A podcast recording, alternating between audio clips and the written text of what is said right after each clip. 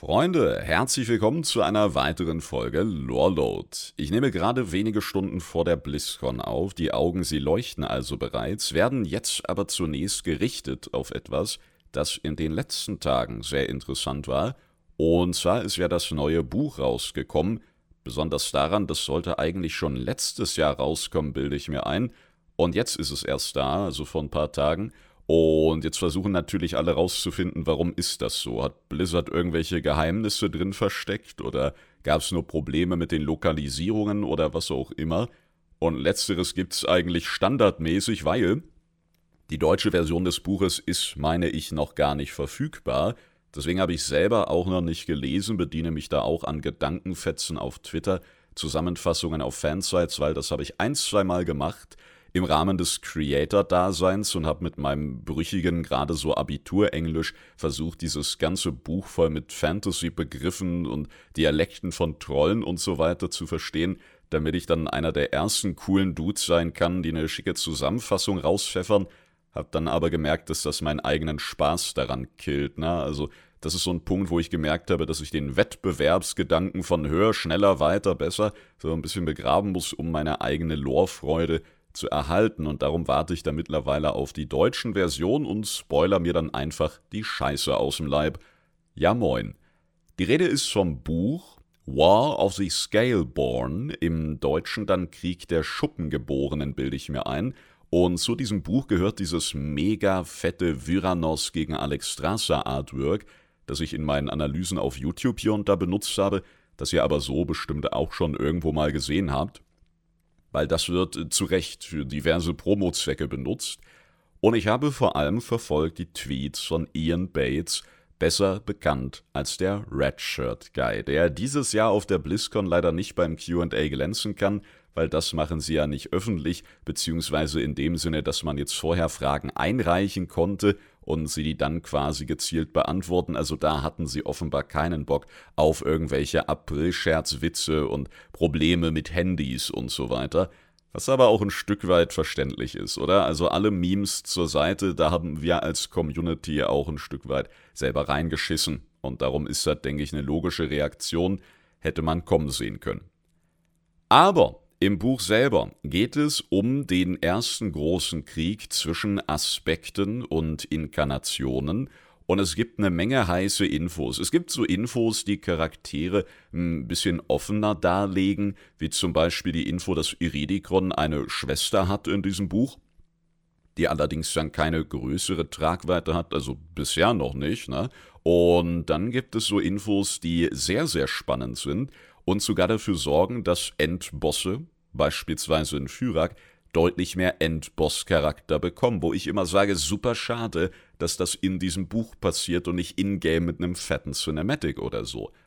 Fyrak war nämlich die allererste Urinkarnation und war jemand, der natürlich auch immer Stress gesucht hat. Ne? Es gibt zum Beispiel eine Stelle, wo Fyrak Iridikron konfrontiert und wie wir ihn kennen, dabei nicht besonders zimperlich ist. Und dann wird ganz spannend der Fokus von Fyrak wegverlagert auf Iridikron.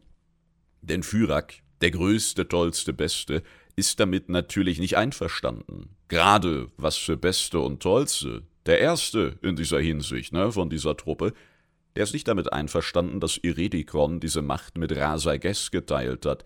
Rasages scheint in diesem Buch nämlich eher so zu wirken wie eine manische Serienkillerin, und das ist sogar Fyrak ein bisschen zu crazy. Und deswegen konfrontiert er Iridikron. Während er sich bei ihm auslässt, merkt Fyrak, dass der Boden unter ihm so ein bisschen schlammig wird. Und während er ganz aufgeregt in diesem Unterschlupf rumtapste, muss er plötzlich stehen bleiben weil seine Füße im Fels gefangen sind. Iridikron bleibt derweil ganz ruhig und sagt sowas wie Weißt du, ich mag es, wenn meine Feinde mich unterschätzen, wenn sie nicht meine volle Stärke sehen. Da habe ich mich auch leicht angesprochen gefühlt. Stichwort Mega-Dungeon, die Ruhe, die er dann auch im Gespräch mit Chromie ausstrahlte, bevor er durch das Portal verschwand. Also, das scheint eine Geschichte zu sein. hm, maybe haben wir den wahren Iridikron auch selber noch gar nicht kennengelernt. Und Fyrak versucht nicht panisch zu werden, versucht sich eben zu befreien aus diesem Griff, aus dieser, man könnte sagen, Unterdrückung Iridikrons, und er lässt ihn immer weiter in diesem Gestein verschwinden. Und da bekommt natürlich die ein oder andere Zeile von Fyrak aus dem jüngsten 10.2 Cinematic nochmal ein bisschen Bonusgewicht, von wegen, sinngemäß zitiert, keiner wird mich mehr unterdrücken, mein Bruder ne, hat mir nichts mehr zu sagen und er steht jetzt Schattenflammen ermächtigt über diesen Dingen, bahnt sich den Weg in den Traum, und das scheint tatsächlich auch eine Retourkutsche zu sein, als dieser Krieg dann nämlich losbrach und Führer im Endeffekt natürlich aus diesen Steinen entkommen konnte, da führte er den ersten Angriff gegen die grünen Drachen. Und Isera und die Grünen hatten, meine ich, irgend so eine Art Schutzkuppel. Und da kam er dann gar nicht groß durch, beziehungsweise selbst wenn er als erste Oberurinkarnation versuchte, mit Feuer da irgendwas zu treffen, konnten die Grünen und auch Isera relativ leicht ausweichen und er meinte dann, na wartet ab, ich komme wieder. Dass es so lange dauert, hat er vermutlich auch nicht gedacht, aber das sind alles so Punkte, die zum einen Iridikon nochmal gefährlicher und interessanter machen, aber vor allem Fyrak auf ein Level heben, dass man sagt, yo, also das ist nicht einfach nur der crazy Dude von nebenan, sondern der hat auch viel ins Rollen gebracht. Da ist eine persönliche Note mit drin und das finde ich sind alles Sachen, ja, die man so artähnlich schlussfolgern konnte. Feuer und Pflanze, ich meine, wir als Pokémon-Fans, wir wissen, mh, hm, könnte eine interessante Nummer werden, ja. Aber diese Punkte hier, muss ich wieder sagen, sehr cool im Buch inszeniert, aber schade, dass sie so gesehen versteckt sind.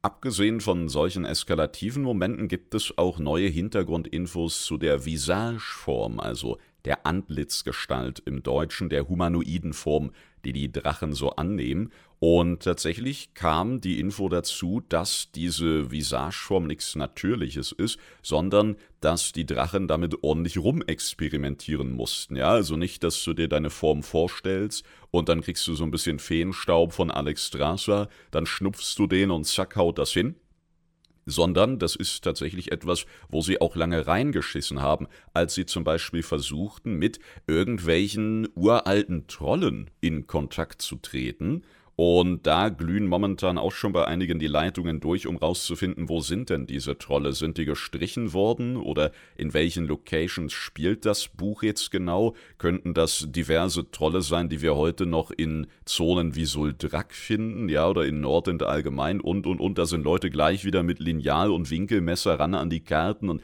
haben versucht, die Locations so ein bisschen zuzuordnen, die hier im Buch natürlich dann aus Drachensicht noch ein bisschen anders sind, anders heißen und und und. Da gehen wir nachher auch nochmal rein. Erstmal gab es aber ein paar witzige Momente, weil die Drachen eben versuchten, mit diesen Trollen in Kontakt zu treten und hatten dann eben die verschiedensten Formprobleme, ja, wie wenn wir an diverse Experimente bei Gnomen und Goblin-Ingenieurskunst denken. Da gab es zum Beispiel das Problem, dass die Form einfach viel zu groß war. Ja, dass es dann Troll war, aber in Drachengröße. Oder dass sie so Mischformen hatten zwischen Humanoid und Drache, so ähnlich wie die Form von den Draktür, wo wir es jetzt eigentlich abfeiern, ne, mit diesen Schuppen und Hörnern und sonst was. Aber damals, wenn du natürlich möglichst neutral an diese neuen Stämme und Wesenheiten rantreten willst, dann ist das nicht so cool, wenn du auf einmal als 10-Meter-Troll vorbeikommst, ne? Hello, fellow Trolls. So, das kommt natürlich dann nicht besonders cool. Und darum waren das so ein paar Passagen, die gezeigt haben, dass allein die Phase hin zu diesen Antlitzgestalten, die heute Standard sind, dass das wirklich, ja, holprige Phasen waren, holprige Wege, die aber natürlich trotzdem genommen wurden. Bereits erwähnt habe ich die Schwester von Iridikon, Ikronia. Ich hätte Iridikra ja mehr gefeiert, aber nein, Ikronia soll sie heißen. Und diese Schwester war, wer hätte es gedacht, letztendlich ein Werkzeug von Iridikon.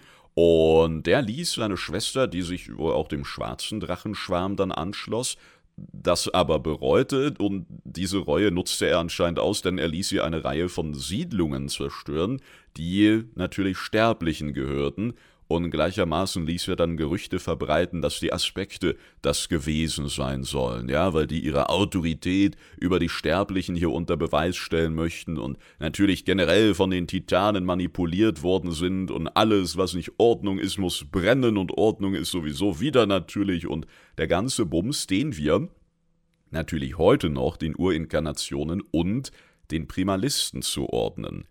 Denn was ist passiert, als diese Schwester diese Siedlungen niederbrannte und es gingen die Gerüchte um, dass das die Aspekte waren oder deren Anhänger? Naja, Iridikron hat sich so ein paar der Überlebenden geschnappt, rekrutierte die als Anhänger und aus denen wurden dann auf lang oder kurze Sicht, wie man es möchte, die uns bekannten Primalisten, die übrigens nach der Niederlage und dem Wegsperren von Iridikon sich einfach verstreuten, dieses Gedankengut aber beibehielten, vermutlich an weitere Generationen vererbten, die dann nur auf den Moment der Rückkehr, auf den Ruf des Sturms oder das elementare Erwachen, was auch immer warteten, um sich jetzt dann wieder unter den Inkarnationen auch zu einen, um sich dort wieder zu formieren, auch so eine Info, ne? Haben wir uns am Anfang gefragt, wo kommt jetzt hier so ein Kurok Grimm totem her? Primalisten, hä? Irgendeine Splittergruppe vom irdenen Ring? Oder, oder kann auch sein, dass sie überall undercover mit rumgekrochen sind. Auf jeden Fall waren das so die Anfänge. Ja, Iridikron, wir merken auch da schon so eine gewisse Skrupellosigkeit. Und wir merken auch da schon, dass er seine Figürchen, die zu ihm gehören, die unter ihm standen oder immer noch stehen, dass er die sehr gut zu bewegen weiß. Ne? Also er ist durchaus auch ein Taktiker und das passt ja durchaus. Ich meine, diese Erdermächtigung, man kommt ja um den Vergleich mit Neltarion nie wirklich drumherum. Und auch der war ja krasser Taktiker, Obsidian, Zitadelle und, und, und, ne? Der wusste ja durchaus, wie es laufen kann. Darum ist Iridikon da durchaus ein erfrischender Gegenpol, der aber gleichermaßen auch Gemeinsamkeiten teilt. Bei Iredikon und solchen charakteristischen Geschichten bleiben wir auch noch für einen Gedanken, denn der Redshirt Guy hatte das ganz schön in einem Post zusammengefasst und zwar scheint hinter allem, was Iredikon tut, irgendein größerer Plan zu stehen. Also alles, was er macht, scheint einem größeren Ziel zu folgen, das nur keiner außer ihm so richtig zu kennen scheint. Fyrak scheint einfach das Kämpfen zu lieben, ne, das feurige Temperament, wer hätte damit rechnen können, und Rasages scheint tatsächlich die Inkarnation zu sein, die auf der einen Seite am gechilltesten ist, die einfach auf dem Teppich geblieben ist, ja, und auf der anderen Seite, da ist sie aber irgendwie auch die böseste von allen. Er schreibt hier, während Fürek das Kämpfen liebt und immer eine Herausforderung sucht, mag es Rasages einfach andere zu verletzen. Okay, ja, das hat sie bei mir auf jeden Fall geschafft, ne? Wenn wir Ende Dragonflight tatsächlich so eine Fated Season bekommen wie zu Shadowlands, wo auch alle alten Raids nochmal aktuell getuned werden, dann gnade uns Elun. Eine weitere Klarstellung erwartet uns, wenn wir den Blick von Iredikon so ein bisschen zum erdigen Freund zu Netarion schweifen lassen, und das waren tatsächlich sehr dicke Freunde, die beiden, später dann natürlich große Rivalen, Überraschung, und Neltarion hat tatsächlich die Flüstereien der alten Götter schon gehört, bevor er zum Aspekt wurde, also bevor diese Erdbindung entsprechend verstärkt wurde, war er schon anfällig genug und hatte mit diesen Flüstereien zu kämpfen. Das wurde hier und da schon mal so leicht impliziert, aber ich meine nie bestätigt. Ich glaube auch in den Streams war immer mal wieder Thema, wann fing sowas denn an? Also mit Zeitstrahl, Jahreszahl und und und. Das ist natürlich je nach Ereignis ein bisschen schwieriger einzuordnen. Aber bei Neltarion wissen wir jetzt zumindest mit Sicherheit, dass diese Old God-Geschichte schon relativ früh anfing und er natürlich niemandem davon erzählt hat. Weder mit einem Iridikron hat er darüber gesprochen, wie es scheint, nicht mal mit einem Maligos, der sein allerbester Freund sogar war egal wie schlimm das wurde, und äh, es wurde schlimmer, ja, die alten Götter hatten da ja ein Ziel verfolgt und dann wissen wir, lassen die nicht so schnell locker, wenn die sich einmal festgefressen haben in den Gedanken ihrer Zielperson. Und das macht, finde ich, diesen Ausbruch am Ende nochmal krasser, wo er sich nach all dieser Zeit wirklich der Lehre hingegeben hat und spricht auf der anderen Seite auch nochmal für die Stärke von Neltarion, wie lang er da allein standgehalten hat ohne sich irgendwem anzuvertrauen. Ich meine, das ist definitiv nicht der richtige Weg gewesen, das wissen wir, denke ich, alle mittlerweile, aber da hängt ja doch eine gewisse Willensstärke mit zusammen und die können wir ihm jetzt, denke ich, keinesfalls mehr absprechen. Außerdem bereits angesprochen habe ich die anderen Zonennamen, also natürlich keine anderen Zonen, da liegen nicht schon wieder Inseln versteckt. Oder doch, auf jeden Fall wird es in dem Buch nicht geteasert, sondern wir hatten ja noch den großen Urkontinent Kalimdor. Wir sind also in einer Zeit vor der großen Zerschlagung, vor dem Krieg der Ahnen, vor der Explosion vom Brunnen der Ewigkeit, der dann diese Urkontinentalmasse zerschmetterte und uns eben die kontinentale Aufteilung Azeroths gab, die wir heute kennen.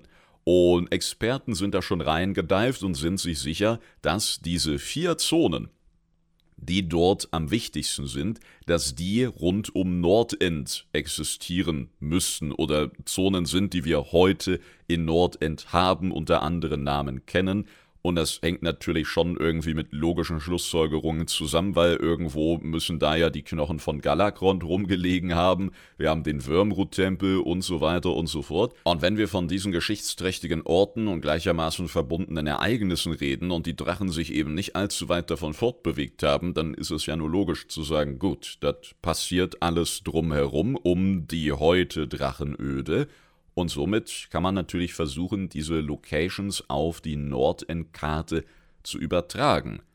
Bevor wir da allerdings hinkommen, gab es noch einen super interessanten Gedanken von Cathiel auf Twitter, auf X. Und dieser User hat tatsächlich nochmal ein bisschen was aus anderen Richtungen zusammengetragen und schrieb einfach nur, Eredikons Geschichte ist nicht beendet. Wir haben vier mögliche Pre-Sundering, also Vorzonen vor der großen Zerschlagung in Nordend mit Namen. Und wir haben von der BlizzCon, vom offiziellen WoW-Account, einiges an Deko bereits getweetet bekommen.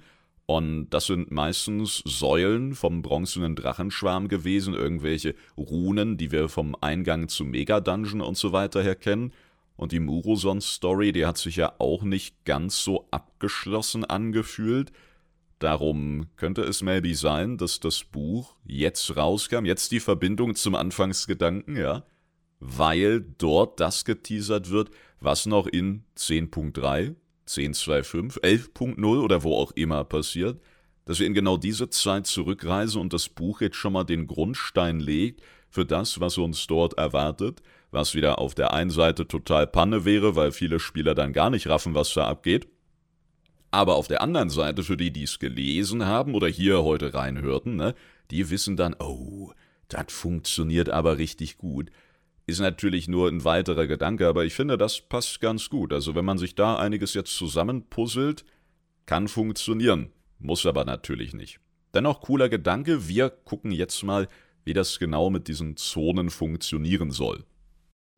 Die Namen dieser angesprochenen Zonen und Orte lauten Stormscale Mountains, Frozen Fangs, Caldera und Harrow Steep. Und wenn wir uns das auf einer Karte vorstellen, dann ist, glaube ich, am einfachsten Stormscale Mountains, also Sturmgipfel mit Uldur und allem, was dazugehört.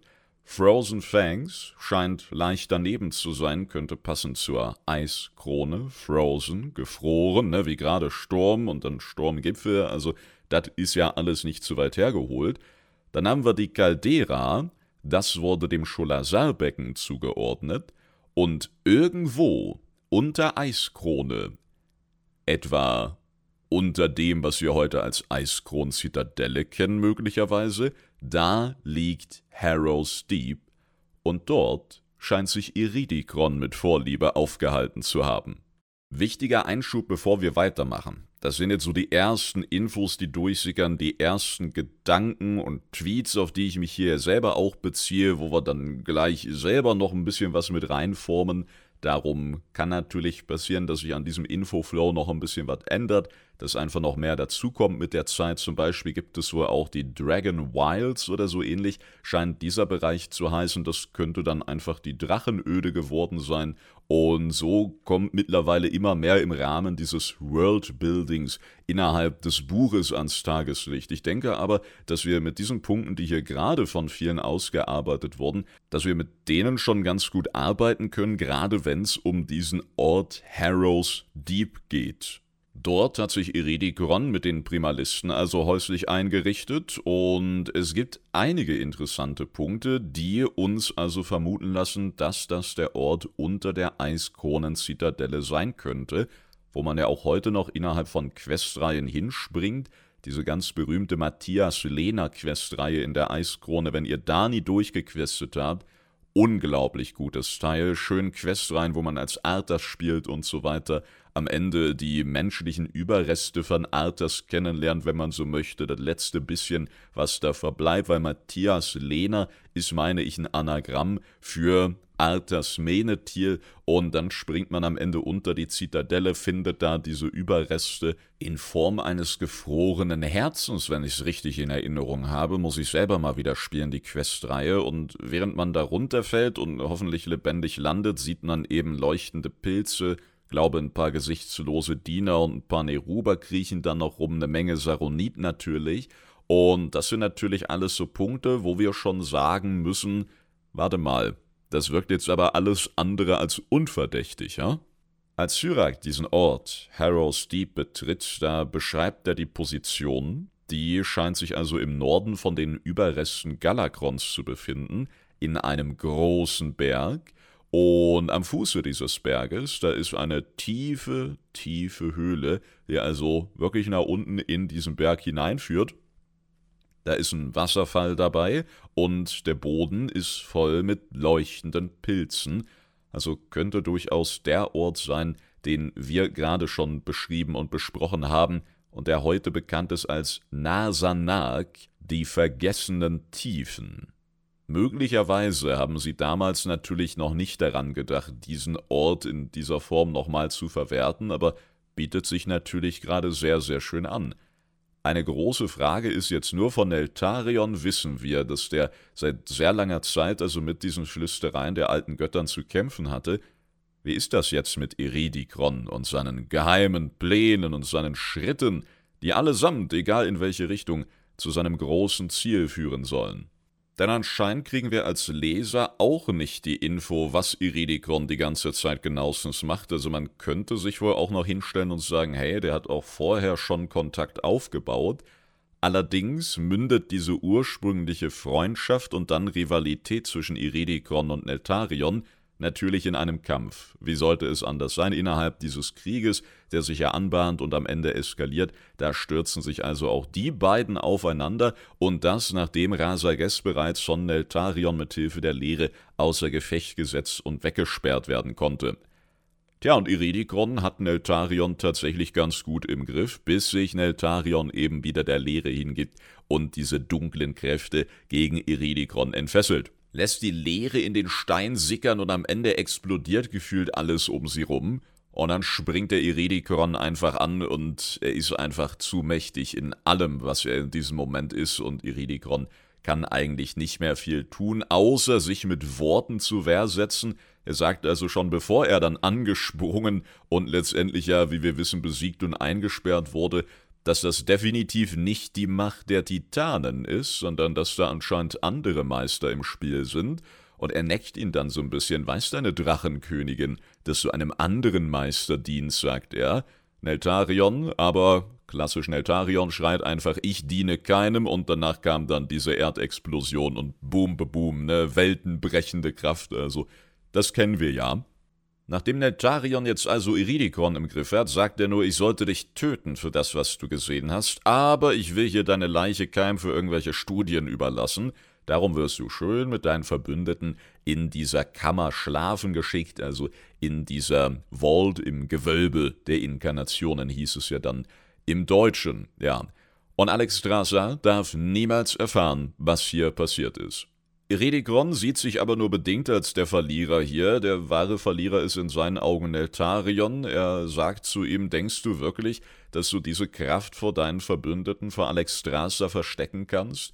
Möglicherweise waren wir jetzt die größte Bedrohung für euch, aber egal wie lange es dauern wird, irgendwann werden sie feststellen, dass die wahre Bedrohung in ihren eigenen Kreisen heranwuchs. Neltarion erwiderte dann nur, ich würde Alex Strasser niemals betrügen. Oh. Erster kritischer Treffer für uns. Und Iridikron sagt einfach nur, das hast du schon. Oh, nächster kritischer Treffer. Bro, diese Worte, diese Zeilen, die tun auf jeden Fall weh. Danach wurde Iridikron dann vollends in den Boden gerammt und Neltarion hat nochmal seine leerenhafte Stärke entfesselt und hat tatsächlich in die Brust von Iridikron. Das haben wir ja auch gesehen, als er ausgebrochen ist zum Beispiel. Oder auch im Bosskampf mit ihm im Mega-Dungeon zum Beispiel. Da hatte er diese pulsierenden, höchstwahrscheinlich Erdenergien, die da so ein bisschen leuchten, ne? wo einige anfangs sogar dachten, hä, ist der wirklich noch größerer Konterpart zu Neltarion, der war Stein und Leere, Iridikon ist jetzt Stein und Licht, aber nee, das scheint wirklich nur dieser Energieherd für die Urenergie der Erde zu sein, die durch seine Venen, Arterien, Drachenorgane pulsiert oder was auch immer jetzt noch davon übrig ist. Egal wie ihr es am Ende genau definieren wollt, Neltarion kennt diesen Kern auf jeden Fall auch, greift da also rein, öffnet die Brust von Iridikron und sendet in genau dieses Kraftzentrum, sein Herz könnte man womöglich auch sagen, eine schattenhafte Energiewelle. Iridikron schreit derweil vor Schmerz und alles, was Neltarion ganz leise sagt, dicht an dicht, Kopf an Kopf ist, wenn ich daran denke, dass du dachtest, du seist mir ebenbürtig. Dann wird beschrieben, wie diese Schatten durch Iridikrons ganzen Körper wandern. Er scheint dann auch bewusstlos zu werden und Neltarion hat sein Werk quasi getan. Er hat gewonnen und möglicherweise, wenn es vorher nicht schon stattfand, dann war das Iridikrons Erstkontakt mit der Lehre. Und während er weggeschlossen war, hatten die bestimmt ein paar nette Gespräche. Sei es ein Deal, der da zustande kam, oder er ist einfach lang genug beflüstert und bestärkt worden, in dem, was er sowieso schon vorhatte und was am Ende sicherlich auch der Lehre nützt. Jo, absolut cool und chillig alles bei den Aspekten und den Urinkarnationen, ha? Völlig normaler Montag für die meisten von uns. Wir springen ein bisschen weg von Eltarion und Iridikon und kommen zu einem interessanten Punkt Nostormu betreffend, denn im Buch geht es auch so ein Stück weit um seine Kräfte. Der gute Ian Bates hat das wieder so formuliert als Fun Fact aus diesem Buch, Warum ist Nostormo so schlecht darin, die Zukunft richtig zu sehen? Naja, weil es nicht so funktioniert. Er ist mehr so eine Art Doctor Strange, sagt Ian, wie in Endgame und er sieht jeden möglichen Ausgang für ein Szenario, jede mögliche Aktion, die durchgeführt wird und, und, und. Er weiß aber nicht genau, was davon passiert was jetzt der Weg ist. Er sieht nur die Möglichkeiten, er kann abwägen, er sieht alles, er sieht alle Wahrheiten. Wait a minute. Nostormu sieht alle Wahrheiten und das große Problem ist, dass er gar nicht weiß, welche jetzt die ist, die garantiert eintreten wird? Hallo, einmal Copyright Strike von der Lehre bitte, was ist da denn los? Da bin ich mir nicht sicher, wo sie uns da jetzt hinführen wollen. Auf jeden Fall hat ihr noch ein Beispiel dabei und sagt, es geht eben um eine Faktenlage, die Primalisten betreffend, und zwar, wo die angreifen werden. Ja, wo sind die stationiert? So einfach ein paar heiße Infos, die natürlich in so einem Krieg durchaus hilfreich sein können, vor allem die Aufstellung und Truppengröße des Gegners betreffend. Und Maligos kommt dann eben auf ihn zu und sagt, ist das wahr oder stimmt das nicht mit diesem Angriff, der da bevorsteht? Und Nostromo sagt einfach, naja, in manchen Zeitlinien ist das wahr und in anderen ist es nur eine Falle. Das ist alles, was er sagen kann. Und das verkompliziert, finde ich, eine ganze Menge von Sachen. Also zum einen wirkt Nostormo jetzt einfach mit seiner Kraft noch nutzloser als ohnehin schon, wenn es um das Aufspüren von Iridikon und diverse Sachverhalte in ganz Dragonflight gehen soll. Und zum anderen ging es doch immer um das Bewahren der wahren Zeitlinie der einen, wo wir immer von ausgehen, dass es natürlich die ist, wo die Titanen am besten dastehen, wo die Titanen gewonnen haben, wo ihre Propaganda funktioniert hat und und und, das dürfte aus Sicht der Ordnung die einzig wahre Zeitlinie sein. Aber wie soll das jetzt funktionieren, wenn Nostromo im Grunde dasselbe Problem wie die Lehre hat, was ja irgendwie sinnig ist, Stichwort kosmisches Gleichgewicht und so weiter, aber dennoch so untypisch bemessen an dem, was wir uns bisher in großen Teilen dazu gedacht haben, oder? Der High Lord Asbros hat in den Kommentaren zu diesem Post von Ian auch nochmal gefragt, wie sieht's denn aus, wie ist er jetzt mit der wahren Zeitlinie? Und Ian sagte dann, also er erwähnt diese Zeitlinie noch, die wahre, die True Timeline, aber er stellt eben auch klar, dass er nicht weiß, welche von all diesen möglichen Zukünften jetzt die wahre Zeitlinie ist, bis sie eben eintritt. Ja, bis das passiert, was sie zur wahren Zeitlinie macht. Und das macht auch den ganzen Job der Bronzenen nochmal ein bisschen seltsamer, oder? Die konzentrieren sich ja aufs Bewahren, aber was, was ist dann die Basis, der Grund, der dich das tun lässt, der dein Handeln, dein Tun begründet, wenn selbst der Chef sagt, ja, keine Ahnung, vielleicht liegen wir dann wirklich einfach falsch und die Ewigen bringen uns die wahre Zeitlinie. Nostormu, gut, vermutlich nicht, weil am Ende wird ja dieser Ordnungsgedanke immer noch überwiegen. Deswegen hast du sicherlich in diesem großen Tohu Wabohu von möglichen Zukünften immer noch eine brauchbare Auswahl von tritt mit Sicherheit nicht ein und tritt wahrscheinlicher ein. Aber das ist eine Entwicklung, die dieses ganze Zeitreise-Zeitliniengelöt nochmal ein bisschen unsicherer macht, weil sonst hatte ich noch Stormu immer so als Charakter in der Hinterhand, auf den man sich da vollends verlassen kann. Nun gut, die ganze Murosond- und Mega-Dungeon-Geschichte hm, die ganze Lügen der Titan-Geschichte, hm, und jetzt das noch? Also, äh, weiß ich nicht, auf wen wir uns da noch verlassen können. Ich meine, fürs allgemeine Verständnis können wir ja versuchen, das Ganze mal auf diese mehr oder weniger aktuelle Muroson-Schiene zu beziehen und dann schauen wir mal, ob am Ende der Zug auch losfährt oder ob wir direkt vorm Losfahren schon entgleisen und einfach umkippen. Also, Nosdormu konnte sich gerade in dieser Hinsicht nicht sicher sein, wie diese Geschichte enden wird, weil am Ende von allen Möglichkeiten stand Murosond. Und das ist ja auch richtig. Murosond ist ja sogar entstanden vor unserem Eingreifen und Verändern, ja, obwohl wir den halben Mega-Dungeon gegen ihn gearbeitet haben.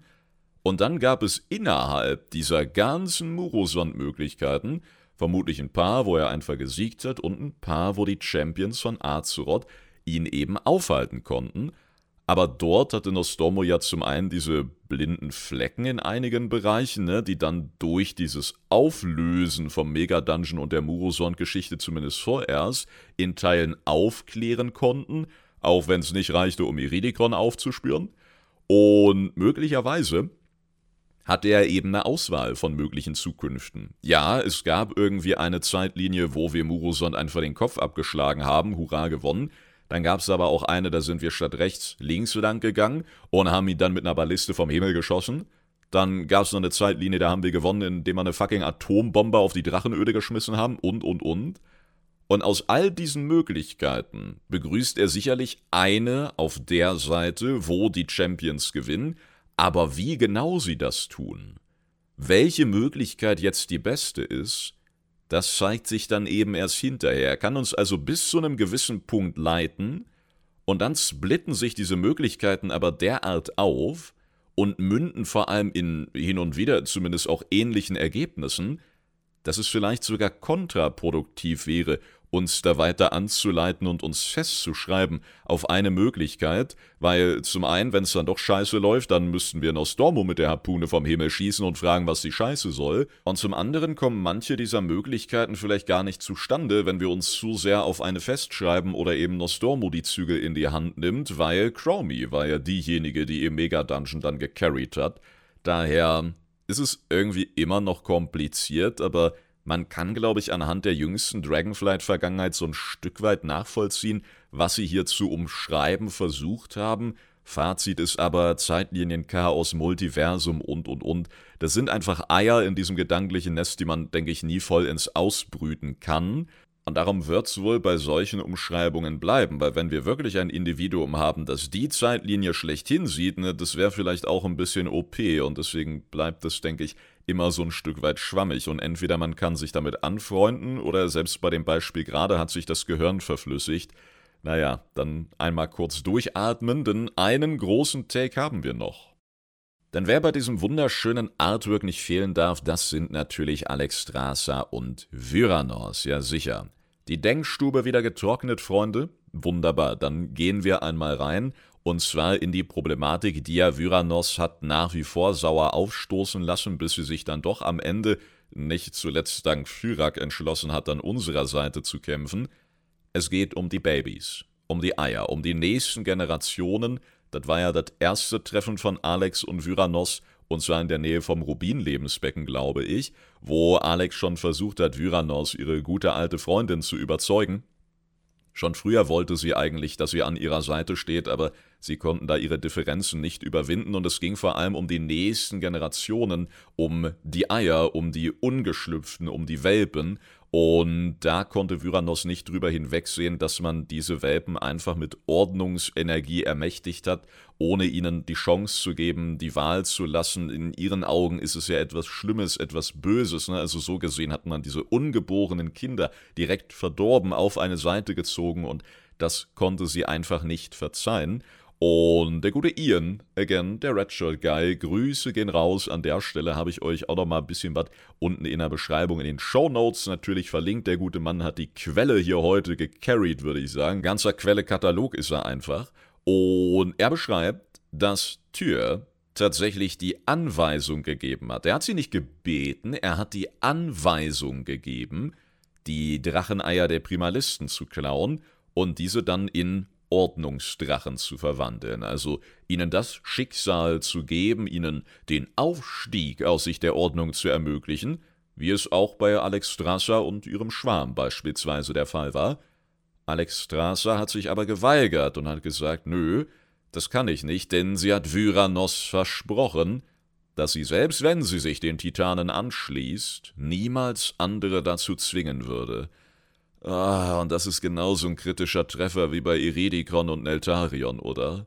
Sie hat es ihr versprochen, dass sie niemals andere dazu zwingen würde, sich der Ordnung anzuschließen. Ja, weil das bedeutet natürlich, du bist Teil dieser Ordnungsdrachenschwärme, du wirst dich verändern, ja, du wirst dich verwandeln. Und dennoch denkt sie natürlich, dass wenn sie jetzt Tür widerspricht, sich dagegen stellt, dass das natürlich ein direkter Widerspruch mit der Ordnung ist und die Titanen sie dann wieder ausschließen könnten, ihr die Macht klauen, ihren Schwarm einfach Schwarm sein lassen, ohne titanische Segnung und so weiter. Und wir wissen wohl nicht, das wird nicht im Buch gesagt, ob die dazu in der Lage wären, ob die da Bock drauf hätten oder wie auch immer. Aber das ist die Angst, die Alex Strasser hat. Und darum versucht sie so einen Mittelweg zu finden. Ja, denkt sie, irgendwie müssen wir es doch schaffen, alle zufriedenzustellen. Und macht so ein bisschen ein auf Ethiklehrerin. Und überzeugt Tür davon, dass man eben nur die Eier nimmt für diese Zwecke, die sowieso verlassen wurden. Ja, die zurückgelassen wurden, wo die Eltern gestorben sind oder was auch immer. Und dennoch geht sie dann den Schritt, das ist ja so ein Ding, wo man sagen kann, okay, bevor die irgendwie verenden oder was auch immer, ja, bevor die da allein gelassen werden, nehmen wir die, ist vielleicht einfach die bessere Wahl. Aber sie lügt Vyranos auch noch an. Sie lügt Vyranos auch noch diesen Punkt betreffend an und das ist dann auch der Punkt, wo Vyranos dann sagt, nachdem das natürlich rauskam, sonst hätten wir ja die Situation auch in Dragonflight nicht, wo Vyranos sagt, ich bin sowas von bei den Inkarnationen, jetzt könnt ihr mich alle mal an der eisigen Puppe schmatzen und das war einer zu viel. Alex Strasser. Und ich denke, genau dieser Zorn, diese Enttäuschung, all das brodelt auch in der heutigen Vyranos noch hoch, wobei mittlerweile stand jetzt, muss man sagen, weniger, aber bei diesem ersten Treffen mit 10.1.5 war das, glaube ich, spielbar. Natürlich auch auf meinem Kanal zu finden in Analysen und Kampagnen-Playlists. Da hat man all das, finde ich, sehr gut schon gespürt und konnte sich denken, dass es eigentlich so was Art Ähnliches dann in der Vergangenheit gegeben haben muss.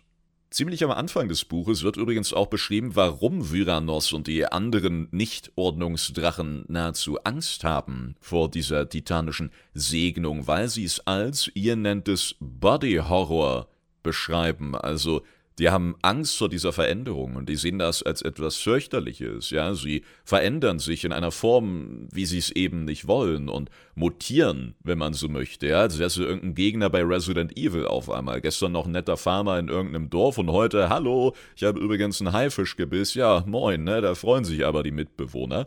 Und aus ihrer Sicht ist es eben so, dass da irgendwelche Aliens kamen, diese Wege anbieten, die Drachen verändern, die dann auf einmal auch über Städte und Technologie und so weiter reden, ja, und nicht mehr einfach nur Drachen sind und vielleicht überlegen, was es heute Abend zu essen gibt. So, das war im Grunde alles, was sie an Problemen hatten. Ne? Es war ein einfacheres Leben, wenn man so möchte.